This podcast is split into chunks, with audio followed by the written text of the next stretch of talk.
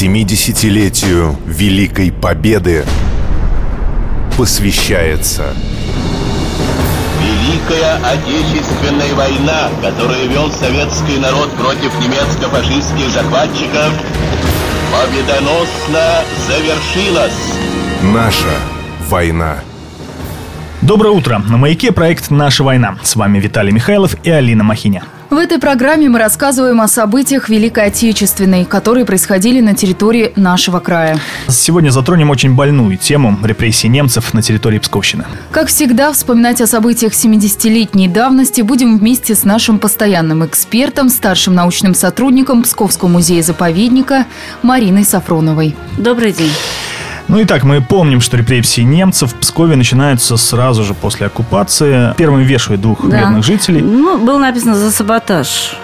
По некоторым, э, по некоторым данным было написано просто партизаны уже сразу так. Мгм.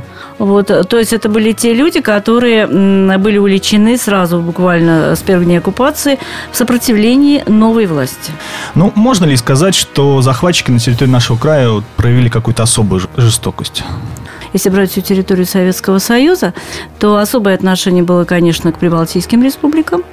И особое отношение было к Украине. Поскольку украинцы, украинцы считались полуарийцами. Вот. А все, что касается белорусов и всей прочей территории России, э, Советского Союза, то это уже, конечно, отношение было как к неарийскому населению, как к населению, которое должно, как говорил тогда Герин, когда начались э, страшные эпидемии тифа, и, в общем-то, на территории, где осталось в оккупации 60 миллионов, он говорил, если умрут э, из них 30 миллионов, ничего страшного в этом не произойдет.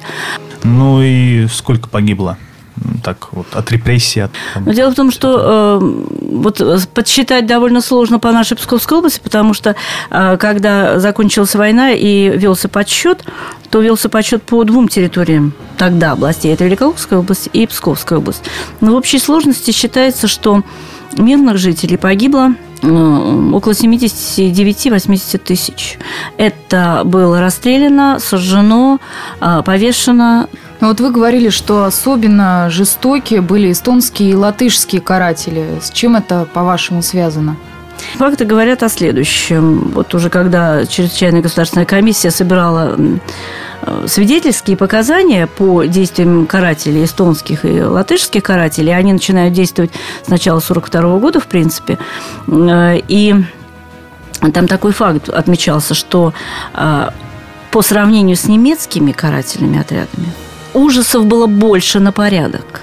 Ну, я так понимаю, что немецкие власти, э, немецкие воен... немецкое командование просто, извините опять за грубое выражение, может быть, вязало, вот, так сказать, эти республики вот такими, участием в карательных, в первую очередь, экспедициях, карательных акциях. Показания говорили о том, что немцы сами, немецкий карательный отряд, уходя, например, из деревни, оставив ее целой, э, могли сообщить о том, что вот вы подождите, придет вот за нами, придут э, следом эстонский каратель, вот тогда вам мало не покажется, деревню сожгут точно. Ну это почему? Это мстили за то, что Советский Союз перед войной присоединил республики? Да я не думаю, что мстили. Просто дело в том, что, э, может быть, одна из причин была в том, что территория Псковщины была обещана Прибалтийским республикам в качестве территории, которая может быть поделена а, между Эстонией и Латвией, обещались участникам вот этих карательных э, отрядов э, наделы земли на территории Псковщины.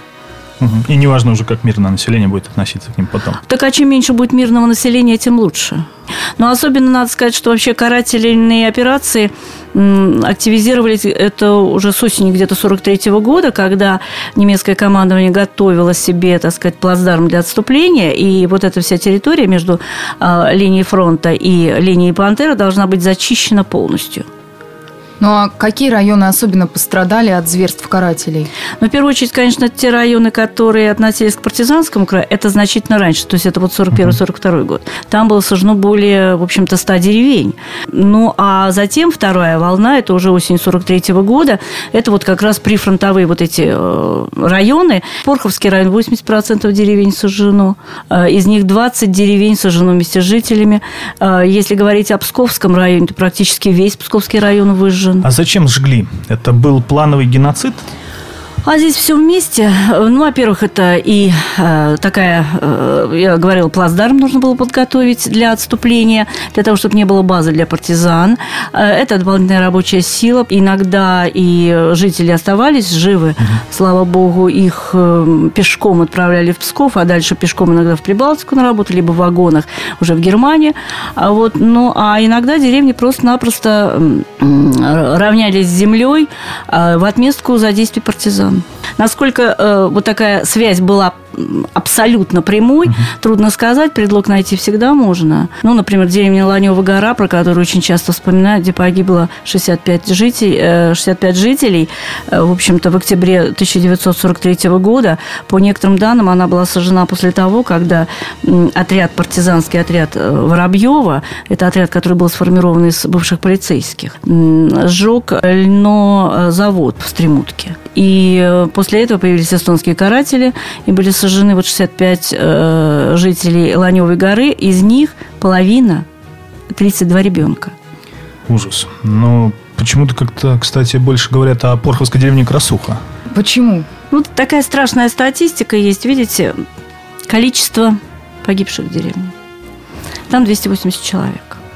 А там, кстати, предлогом, по слухам, ходило уничтожение немецкой машины недалеко от деревни партизанами. Причина, да? Да, как причина послужила. И 280 человек были согнаны в две, в две Риги и э, сожжены. Там спаслось есть, 10 человек. То есть такая но... порховская хатынь. Порховская хатынь, да. Вот когда э, вся наша европейская общественность э, как-то одно время, сейчас уже как забыли про это, про деревню Арадур во Франции вспоминают, про Лидицы в Чехословакии, э, ну вот про хатынь Беларуси. Э, у нас красуха действительно вот такая деревня как пример, но ведь таких деревень у нас по статистике более ста. Вот таких красух в Псковской области более ста. Ну, деревня Добровитки. А, это Псковский район, небольшая деревня, там 28 человек было а, уничтожено в период карательной экспедиции. А, они были все согнаны в церковь, и церковь была просто взорвана. Не щадили никого, и кому было несколько месяцев, кому было 80 лет. Тяжелую страницу истории приходится сегодня вспоминать. Разговор об этом продолжим днем. Оставайтесь на «Маяке». Наша война.